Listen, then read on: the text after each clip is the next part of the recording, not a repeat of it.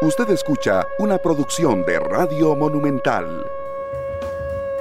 Hola, ¿qué tal? Muy buenas tardes, bienvenidos a Matices. Gracias por estar con nosotros en el arranque de la semana. Yo soy Randall Rivera, muchas gracias por acompañarnos. Don Sergio Arayas, politólogo de la Fundación Conrad Adenauer, uno de los analistas históricos de Matices, a quien yo le pedí hoy que nos acompañara para analizar la primera entrega de lo que lógicamente será una serie de entregas de la formación del gabinete de don Rodrigo Chávez. Sergio, bienvenido al programa, ¿cómo estás? Buenas tardes, Randall, y muy buenas tardes a las amigas y amigos que nos están siguiendo en este programa. Pues aquí a la orden y presto para hacer un análisis, como bien dices, me gustó mucho esa introducción de la primera entrega, ¿verdad? Se ha ido volviendo, se ha vuelto como muy recurrente esto de estar anunciando en tractos las conformaciones de los gabinetes tiene mucho que ver con la realidad política actual, pero bueno, de eso podemos hablar un poquito a lo largo del programa. De hecho, arranquemos con eso, eh, Sergio, porque a mí me parece que eso es producto además de un problema que el mismo presidente electo Rodrigo Chávez trajo a colación en la conferencia de prensa, que tiene que ver con la dificultad de resultar atractiva la función pública para los mejores profesionales en el país. Sí, efectivamente, ese es un elemento que no se puede este, soslayar, ¿verdad? Estamos muy claros de que por diferentes circunstancias el ejercicio de la función pública a ese nivel se ha vuelto poco atractivo, ¿verdad? Hace unos 40 o 50 años era más bien signo de distinción y en aquel momento se decía que las mejores mentes, que las eh, personas de mayor reconocimiento, de mayor prestigio, ostentaban los diferentes cargos y que verdaderamente, como se dice, eh, popularmente era un honor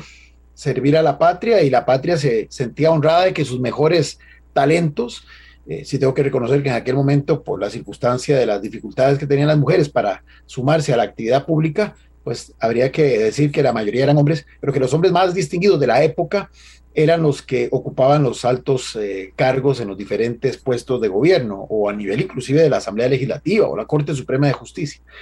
Eh, ciertamente ese es un tema y no se puede, repito, ignorar.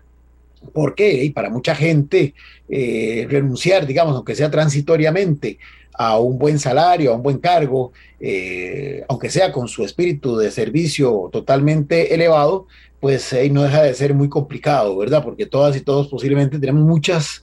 obligaciones que no nos permiten simplemente hacer un sacrificio de esos de buenas a primeras, con el agravante de que está muy claro de que cada vez hay más dificultad para la toma de decisiones, de que cada vez hay más, enhorabuena que sea así, pero que hay controles que hacen que cualquier decisión que se adopte desde ese tipo de, cargo pueda acarrearle a quien ejerce el cargo consecuencias de toda índole, inclusive de tipo penal, ¿verdad? Entonces, eh, perder una buena, digamos, posición en, en, un organismo internacional o en el ámbito privado con mejor salario y además estar expuesto a enfrentar algún tipo de, demanda y, no es cualquiera el que, lo, el, que, el que lo valora y acepta. Agreguémosle que está siempre bajo el escrutinio ciudadano, ¿verdad? Y que, vamos a ver, por una eh, constante que se ha venido dando en los últimos tiempos, todo ese tema de la política y lo político se ha desvirtuado y ha dejado de ser algo sublime y para el imaginario social es más bien un eh, síntoma de desprestigio, ¿verdad? Entonces no hay, hay muchos, eh, muchas historias, ¿verdad? De gente que dice, es que eh, mis propios dijo, inclusive mi familia, que cómo se me ocurría meterme en una cosa de estas con el desprestigio que esto conlleva, inclusive con el riesgo que implicaba hasta para mi buen nombre. Entonces todos esos factores no se pueden ignorar. Ahora bien, aparte de eso, y para condimentar aún más el asunto, hay que entender que en los últimos tiempos, y especialmente en este caso es evidente, los partidos que están llegando al poder y las figuras que están ganando la presidencia de la República se están caracterizando por no tener esos cuadros que otrora los partidos tenían, que de alguna forma venían construyendo con el candidato o la candidata el equipo, tanto en términos de eh, visión país, en términos de compartir una doctrina eh, política, la que fuere, y también de que eran personas que ya tenían algún nivel de acercamiento con los sectores a los que luego iban a ir a dirigir desde cada uno de los ministerios, pero que a diferencia de lo que está pasando recientemente, no eran directamente puestos en los gabinetes por los sectores, sino que, repito, tenían ese proceso de involucramiento con el que luego llegó a ser presidente o presidenta, y además tenían esa em, visión compartida fruto de que de alguna manera provenían de una misma fuerza política, habían de alguna forma capacitados en la misma visión doctrinaria, y esto no es que hacía más fácil, pero de alguna forma le daba al presidente electo o a la presidenta electa la posibilidad de tener una gama más amplia de posibles candidatos que se sumaran a ejercer, digamos, esta función de gobierno junto a quien había resultado electo en las urnas. Bueno, obviamente ya con el PAC, a pesar de que era un partido de más de 20 años, cuando llegó, o casi 20 años, cuando llegó al, al poder por primera vez en 2014, ya se comenzaban a notar eh, esas falencias, ¿verdad? Y justamente don Luis Guillermo fue uno de los que comenzó a hacer anuncios en tractos. Tengo que reconocer también, en el caso de estos últimos tres presidentes, que el hecho de que la segunda ronda y la toma de posesión, el lapso entre ambas fechas sea tan corto, también dificulta mucho y hace más difícil inclusive para estos grupos que justamente carecen de ese cuadro humano suficiente, pero no solamente que pertenezcan a ese partido en particular del que proviene quien resultó electo presidente, sino que además hayan hecho equipo, por decirlo así, con esa persona, esa persona que tuvo una visión de construir una candidatura, de luchar por ella y que a lo largo de ese proceso fue sumando a esas personas que, repito,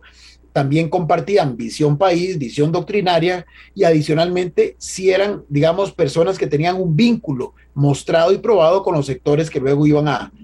a dirigir desde el ministerio respectivo. Bueno, eso ya no se ve. Entonces, súmele todo lo que dijimos al principio. Súmele además el corto plazo y súmele que un partido como el actual, por ejemplo, el Progreso Social Democrático, que ni siquiera el presidente electo es realmente eh, una figura proveniente de esa agrupación política, pues está justamente todo el caldo para lo que hemos venido observando y para que resulte tan complicado justamente armar equipo. Algo que es indispensable si se quiere realmente tener una efectiva conducción política, que finalmente es lo que interesa eh, en este caso, eh, eh, en clave país. Claro, más allá de que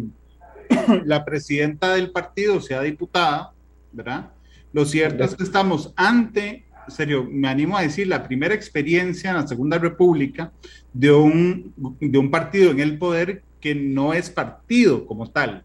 Por supuesto, lo digo con todo el respeto. Claro. Es una estructura formada, digamos, al calor del momento, para, porque es un requisito para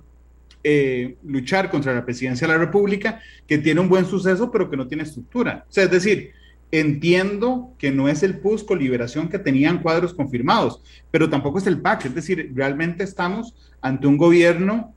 nuevo, al que ojalá le vaya muy bien, pero que en características generales no tiene partido como tal. Cierto, Randall, porque eh, vamos a ver,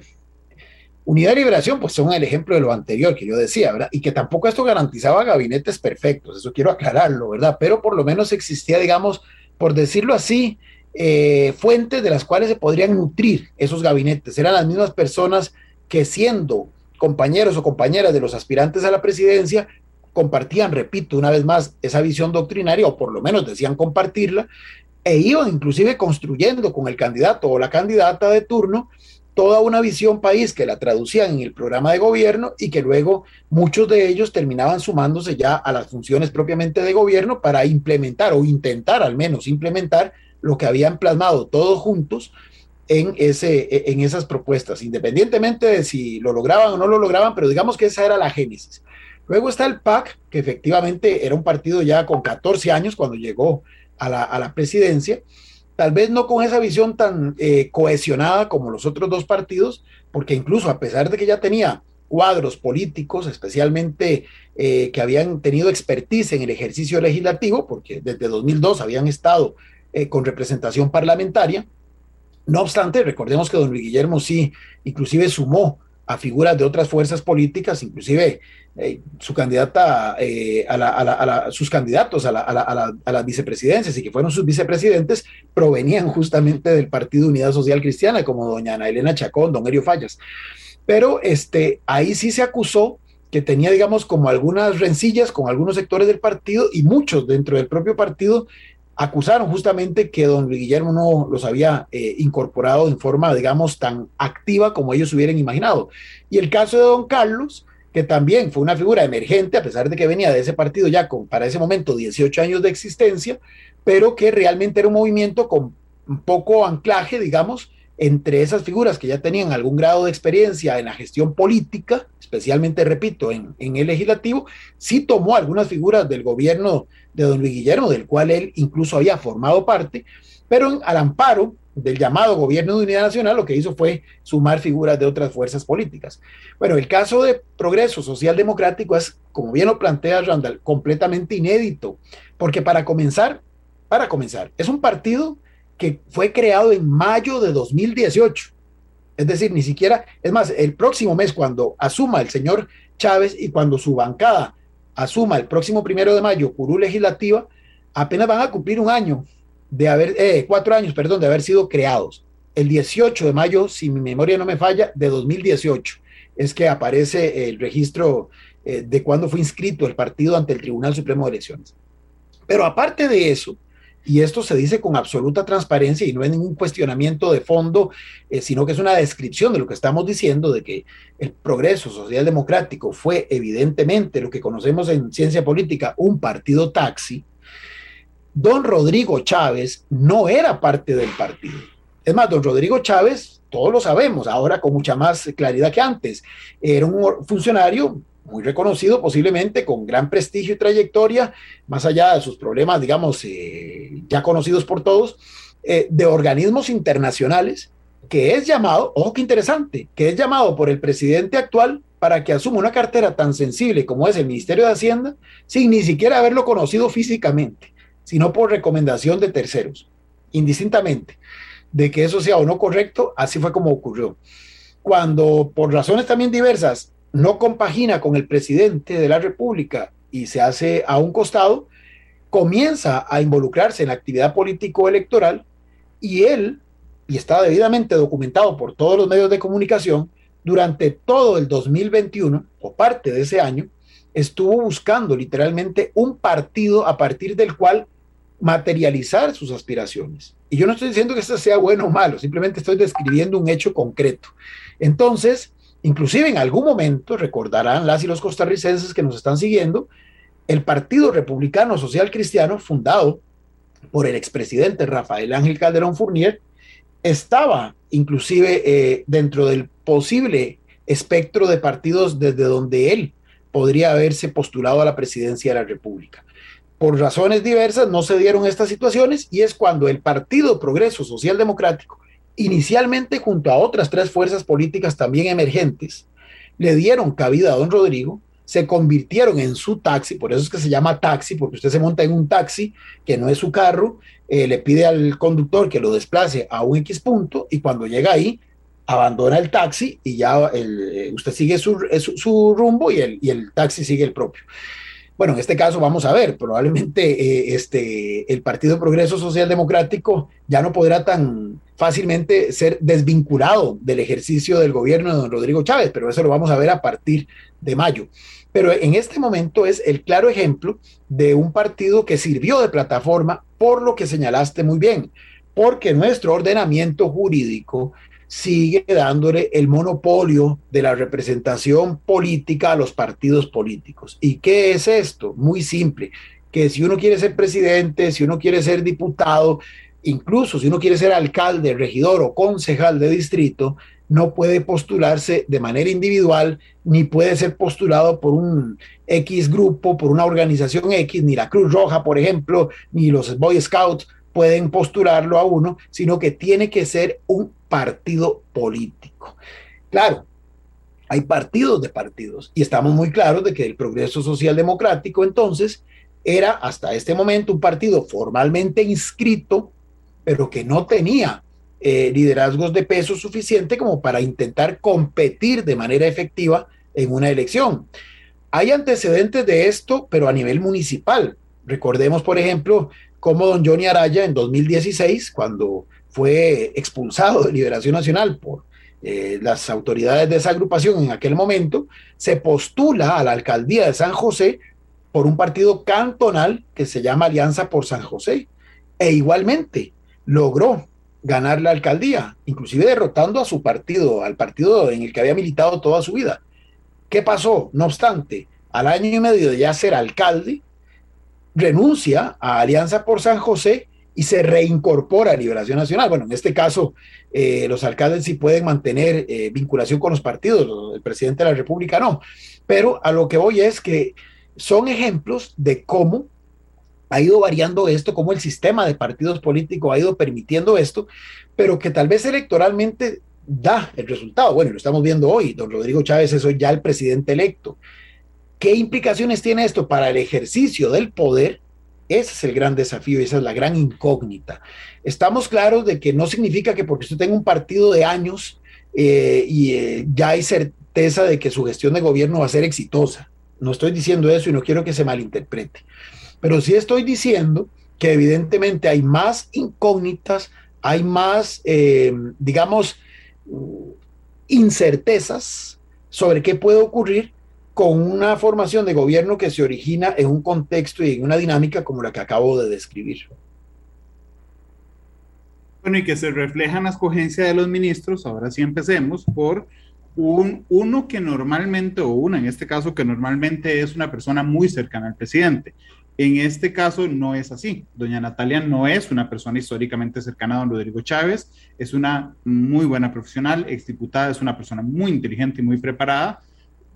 pero no es cercana al presidente. Lo que pasa es que me parece, aquí quisiera tu valoración, Sergio, que es una figura muy interesante como orquestadora política, eh, con experiencia legislativa de alto nivel, porque fue vicepresidenta del Congreso, y llama la atención, por lo menos a mí me llama la atención, el nombramiento de Natalia Díaz. Sergio.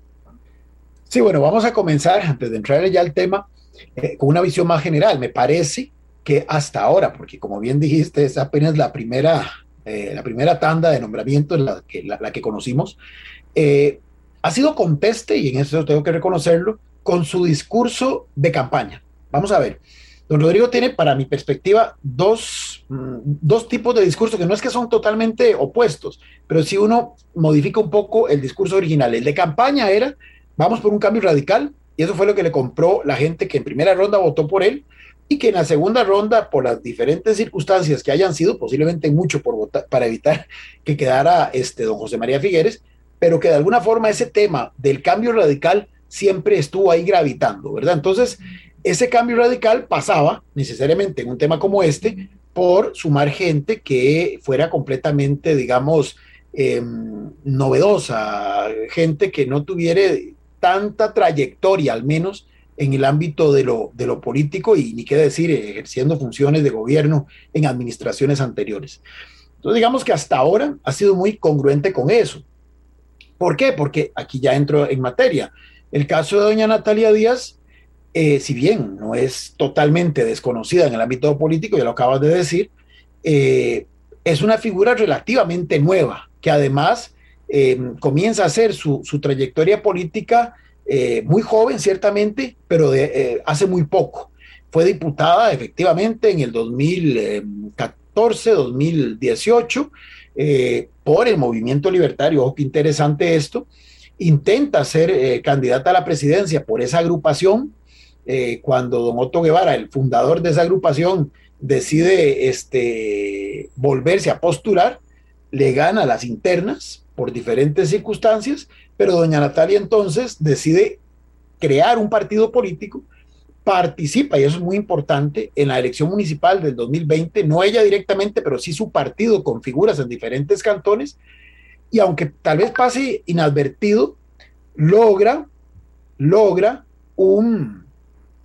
una alcaldía en un cantón de la provincia de Cartago. Y esto, pues, digamos que de alguna forma la mm, empodera y la convierte, digamos, en una opción interesante que, bueno, participa en la elección del 2022 con doble postulación sin, sin éxito, digamos, porque no logra ser diputada y evidentemente tampoco logró ni siquiera pasar a segunda ronda. No tiene un apoyo electoral importante, sin embargo, es de las primeras ex candidatas que le da el apoyo, por lo menos a título personal, a don Rodrigo Chávez de cara a la segunda ronda.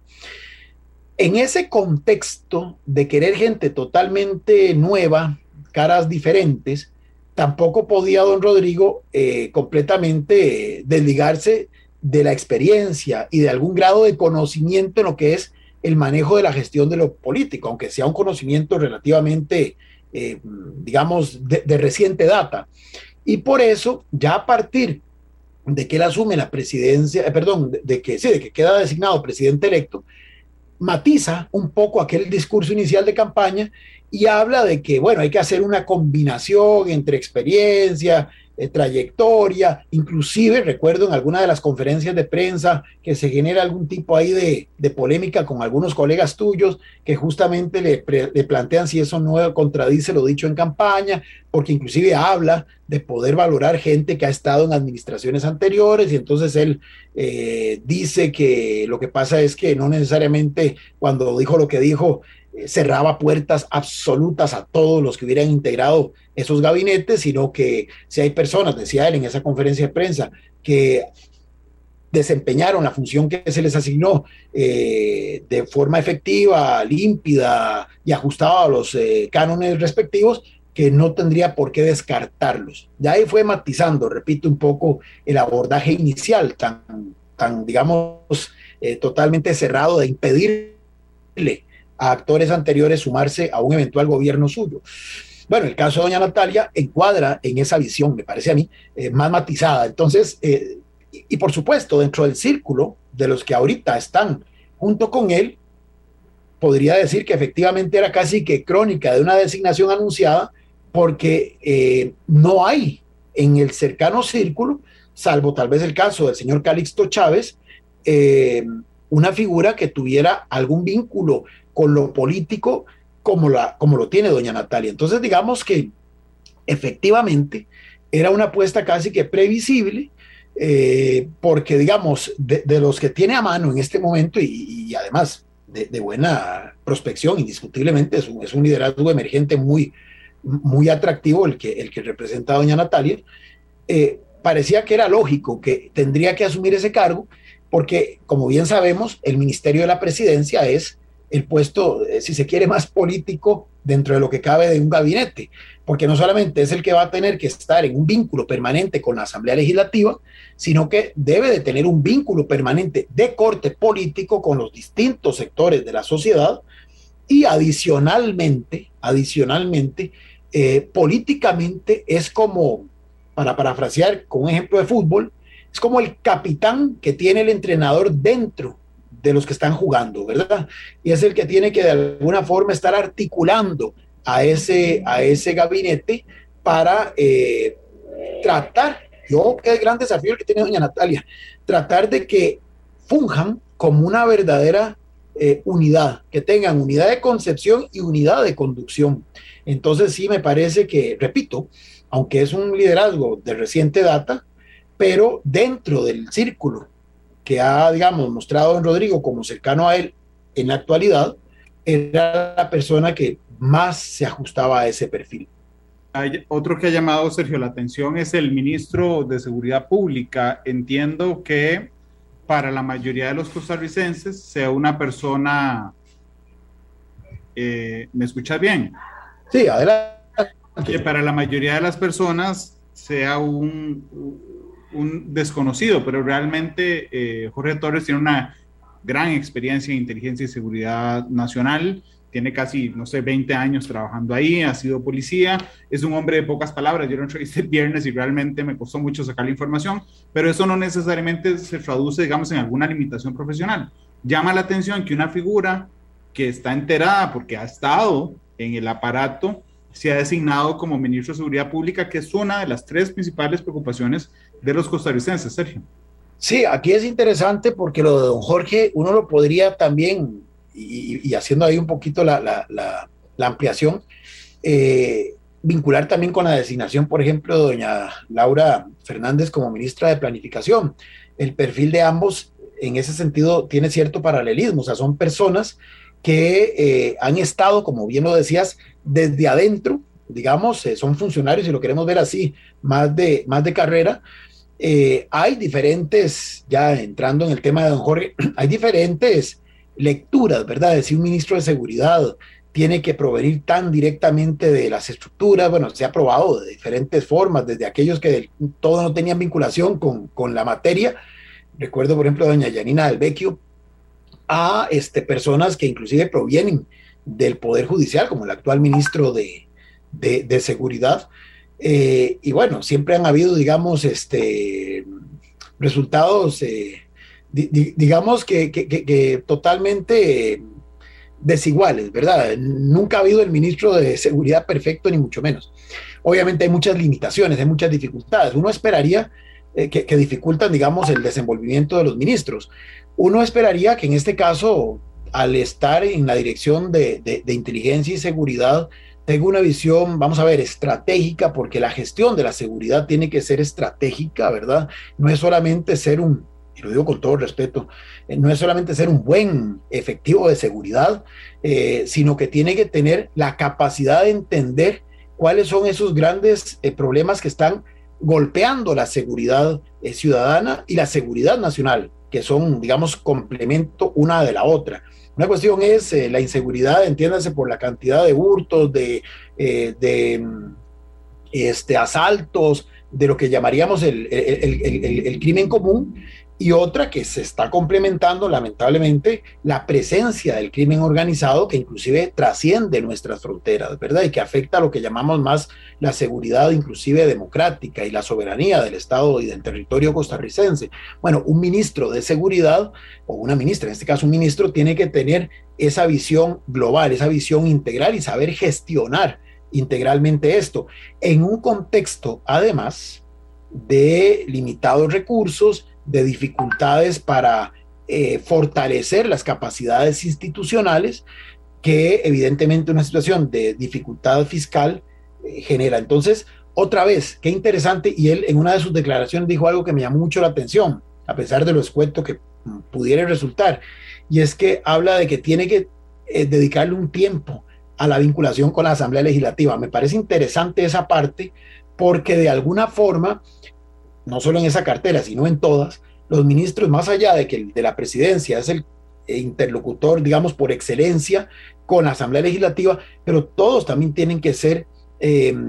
cogestores de esa política con la Asamblea Legislativa, esa, vinculación con la Asamblea Legislativa. Y no estoy hablando solamente de cuando tengan que ir a defender el presupuesto este, de sus respectivos ministerios ante la Comisión eh, de hacendarios de la Asamblea Legislativa, sino en general, cuando se hable de las grandes propuestas, eh, de los proyectos que presenta el Ejecutivo,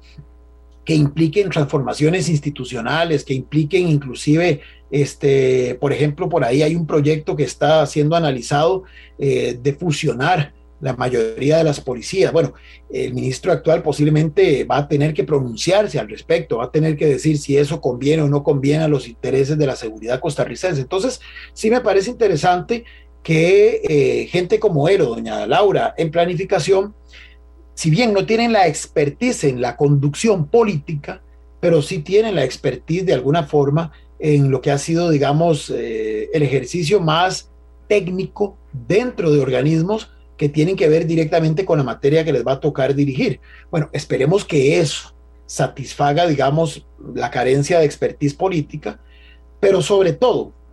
que logren comulgar con el presidente en la visión que éste tenga en todos los temas, porque al final, y esto es algo que todas y todos los ministros tienen que comprender,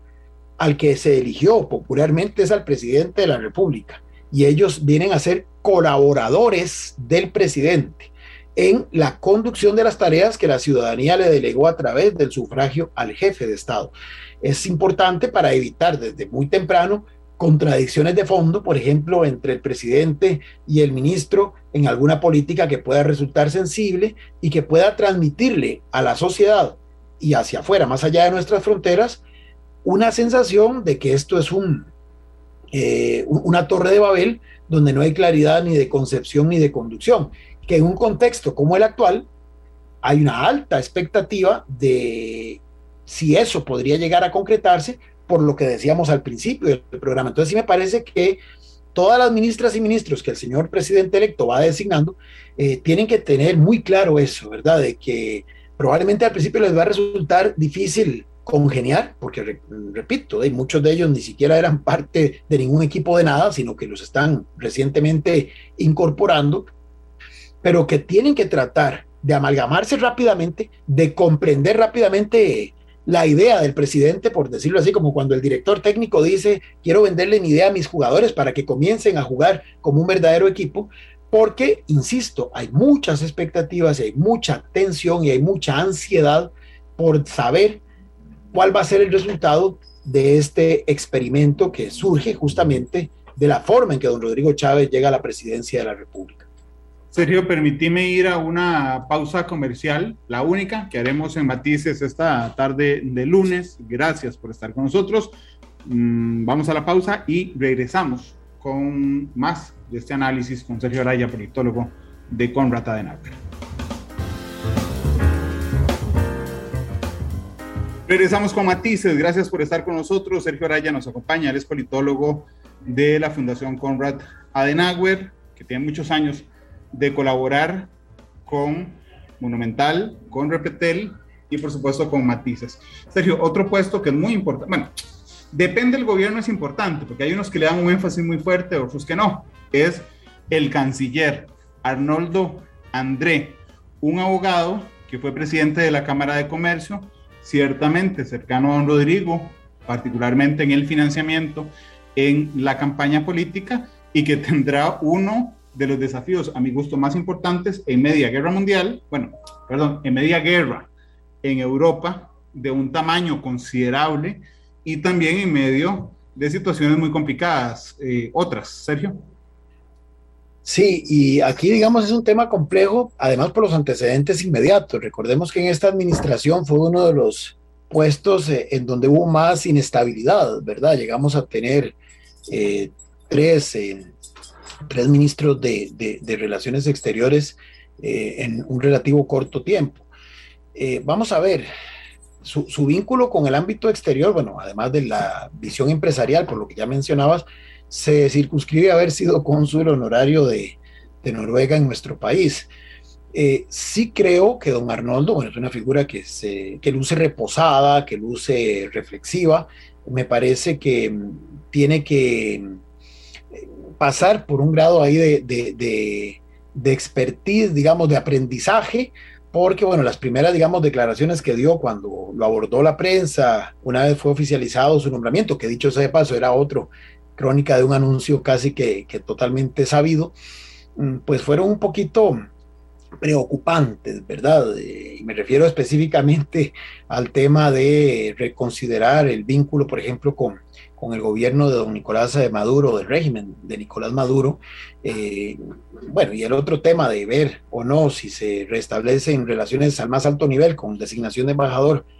con Nicaragua, que esto último parecería iba más en la línea de lo que ya el propio presidente Chávez había mencionado siendo candidato, ¿verdad? De que habría que, reconsiderar el no tener embajador formalmente.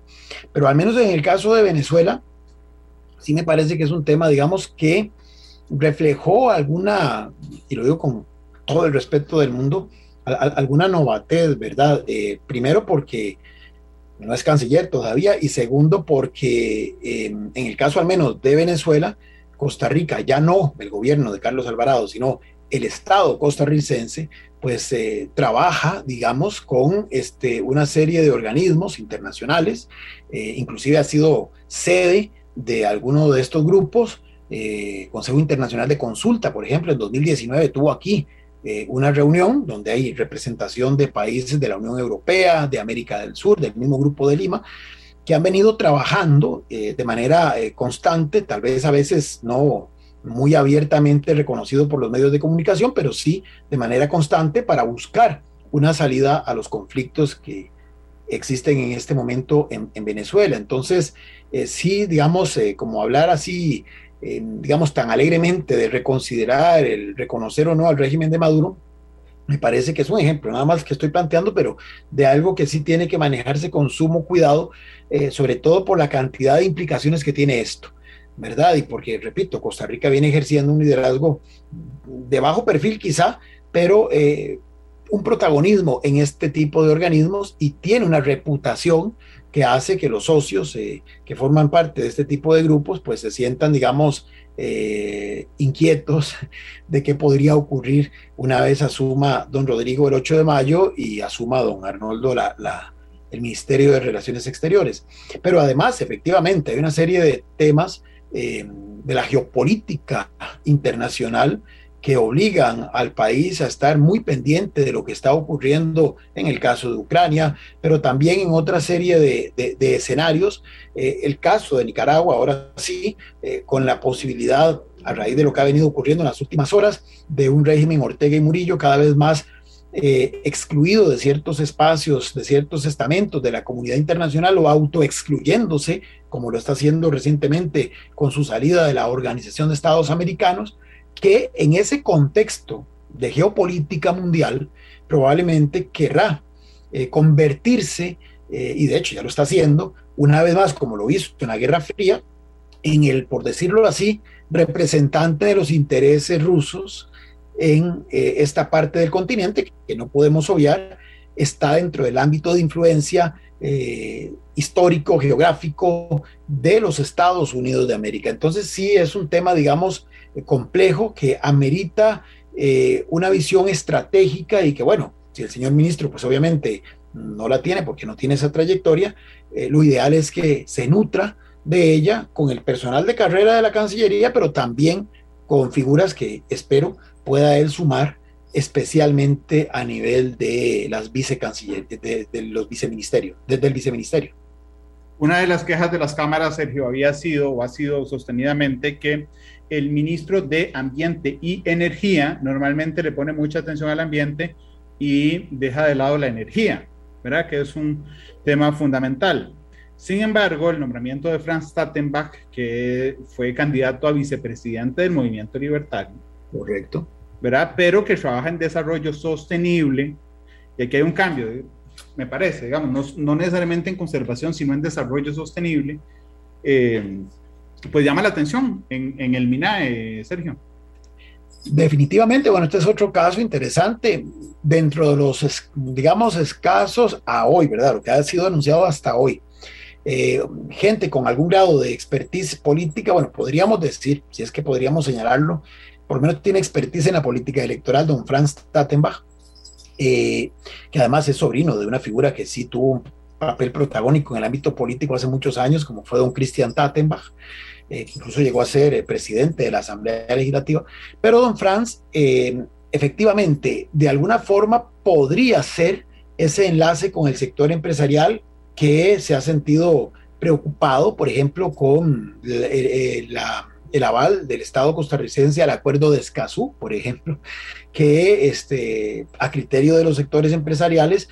atenta contra su derecho, digamos, a la, a, la libre, eh, al, libre ejercicio de sus actividades económicas. Bueno, pareciera, pareciera que en esto sí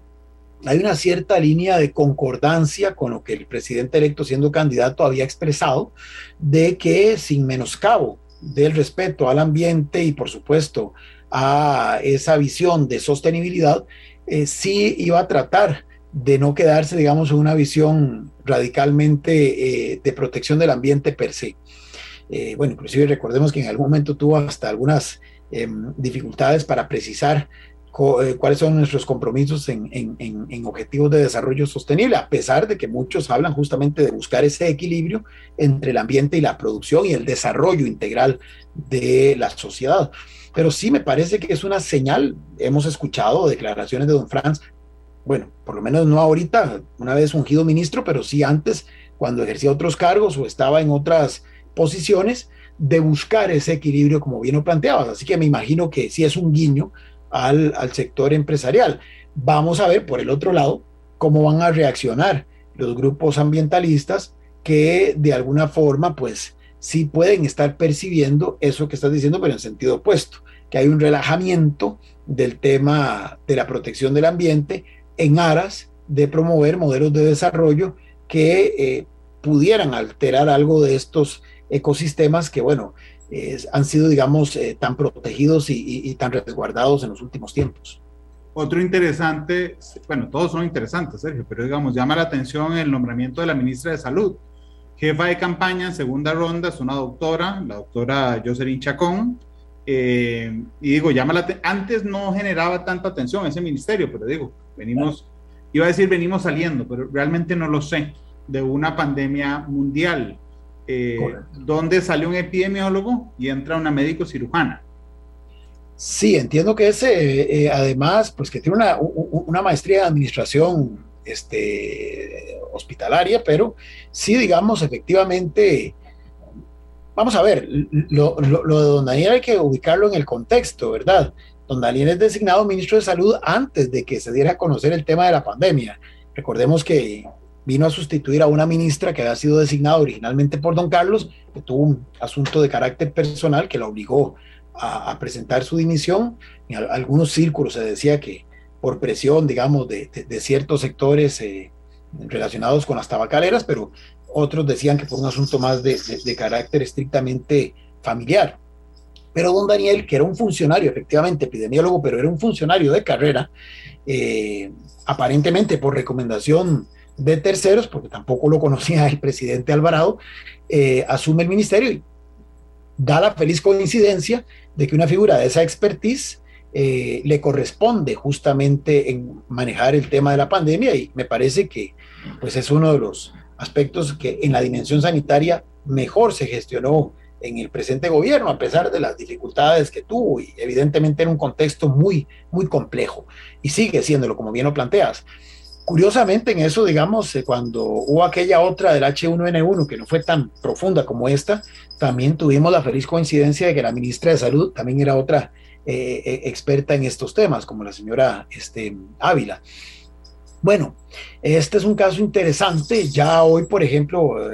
recuerdo de sus primeras declaraciones, algo que está generando una gran expectativa, más que todo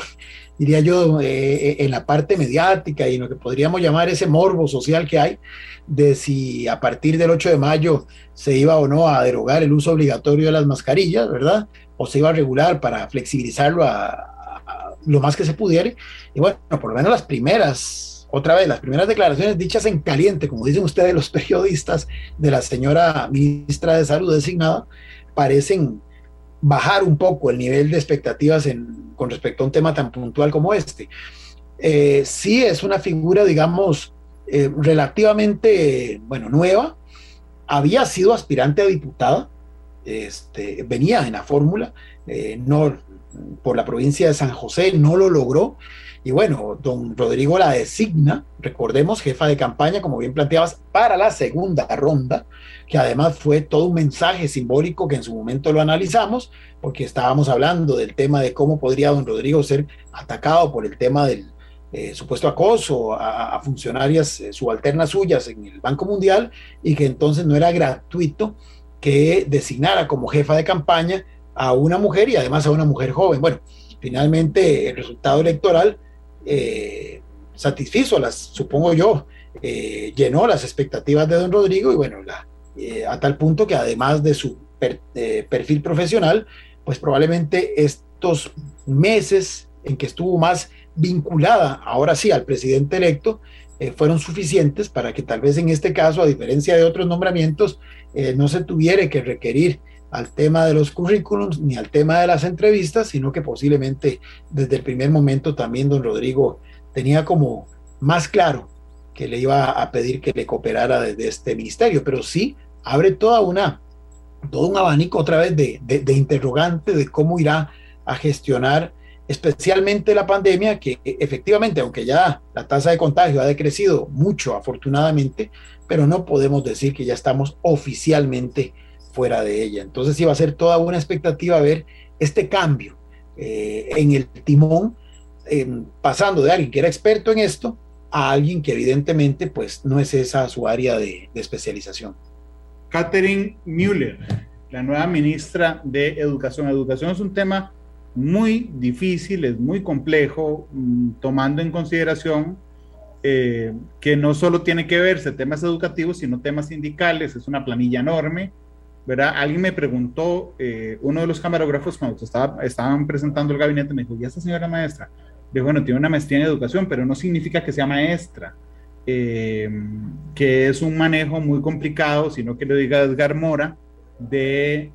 eh, los sindicatos y de la planilla. Sergio, ¿qué te parece este nombramiento? Bueno, este viene a ser parte del otro perfil, ¿verdad? Que también hay varios, en, al menos en los que ha designado hasta el día de hoy. Eh, figuras que eh, tienen trayectoria en lo que podríamos llamar la gobernanza internacional, porque bueno, doña Catherine, igual que el propio presidente electo, pues la mayor parte de su trayectoria la ha hecho en organismos internacionales, en este caso actualmente es directora regional de la UNESCO. Eh, vamos a ver, esto, esto es interesante porque, igual que en el caso del presidente electo, uno podría decir que hay un conocimiento global, en este caso en materia educativa, que le puede aportar, que le puede dar un valor agregado, el estar en un organismo internacional siempre abre ese abanico, permite tener acceso a otras experiencias, inclusive intervenir de alguna forma desde una visión técnica como órgano de cooperación en el diseño de dichas experiencias y de alguna forma, eh, mediante el análisis comparado, traer lo mejor de lo aprendido fuera para tratar de adecuarlo y de incorporarlo al entorno local. Pero por el otro lado, por el otro lado, tiene la desventaja de que usted desde ese organismo internacional, si bien tiene esa, ese norte de mira tan amplio, eh, no tiene, digamos, tal vez el anclaje, porque la realidad suya no se lo ha permitido, eh, de conocer los entretelones, los asuntos, eh, esa letra menuda que es tan importante que se da en el país específico, donde en este caso ahora ya va a servir como ministra de Educación Pública. Entonces, sí, digamos, es un tema que trae sus ventajas y tiene sus desventajas. No hay que ser maestro para ser ministro de Educación, no solamente el caso de don Edgar, el mismo caso de Leonardo Garnier, pues que sí, era profesor universitario, pero digamos, entiendo que nunca había sido docente ni en colegio ni, ni, ni, en, escuela primaria, eh, pero que más bien había sido ministro de Planificación antes de pasar a ser ministro de Educación y estuvo ocho años en esa, en esa cartera. Pero este, aquí lo importante es, otra vez, en el caso específico del ministro o ministra de Educación Pública, en este caso de la señora ministra, es que tiene que desarrollar rápidamente esas habilidades para la efectiva gestión política.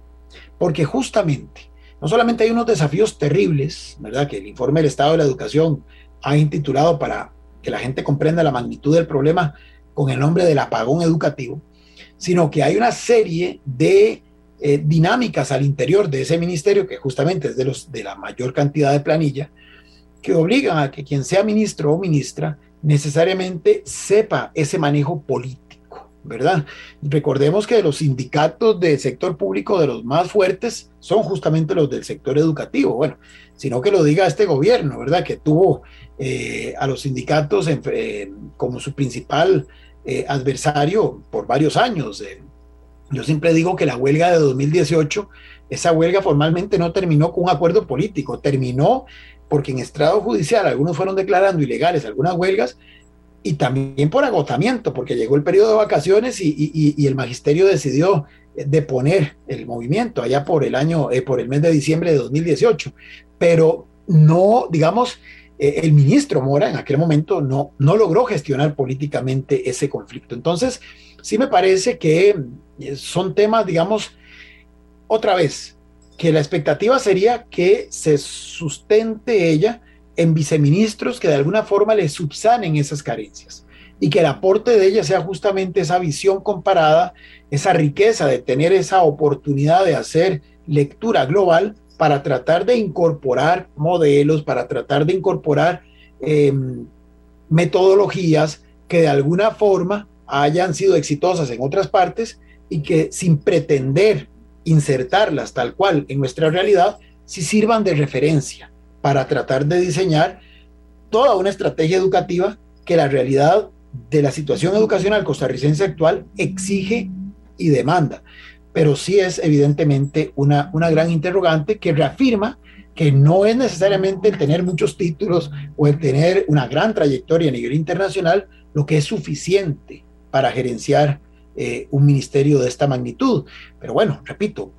hay que darle el beneficio de la duda y esperar además que la designación de sus viceministros sea clave para subsanar esas carencias que evidentemente eh, tiene ella al haber estado tanto tiempo eh, desvinculada de lo que estaba pasando en la educación costarricense en concreto. Sergio, el, nos quedan, vamos a ver, nos queda como un minuto. Este, y nos quedan jerarcas importantes. Marta Eugenia Esquivel, la nueva ministra de Trabajo, este, ex, no, ex no, magistrada suplente, que se ha definido, yo la conozco muy poco, realmente para mí es una interrogante, pero bueno, pareciera ser una técnica especialista en el tema. Una profesional más que una técnica, perdón, especialista en el tema. Sí, claro, va en la línea de lo que decíamos también de lo que el presidente planteó desde el principio, ¿verdad? Figuras que eh, tengan, digamos, conocimiento técnico. Eh, en términos generales, este es un gabinete, pues más, si lo quisiéramos ver con esas categorías, más tecnócrata, ¿verdad? Que, que, político. Eso creo que está más que claro con la prácticamente totalidad de las designaciones que, que hemos conocido al día de hoy. Vamos a ver si eso se, se balancea con los que están pendientes. Pero sí, este, vamos a ver, el Ministerio de Trabajo y Seguridad Social eh, se las trae, ¿verdad? Es un ministerio que, que, no es tan fácil. Uno a veces considera que es un ministerio de segundo nivel, porque hasta en los gabinetes uno a veces observa, y bien lo decías hace un rato, depende del énfasis que le dé el presidente de turno, pero hay ministros de primer rango y de segundo rango, y hay ministerios eh, de primerísimo nivel y ministerios de segundo nivel. El Ministerio de Trabajo y Seguridad Social, a pesar de que tiene eh, el Fondo de Asignaciones Familiares y una serie de cosas a su haber, ha sido como de los ministerios más este, eh, débiles. Esperemos que con esta incorporación de esta magistrada suplente, esto tienda a cambiar. Ok, mm, Manuel Tobar,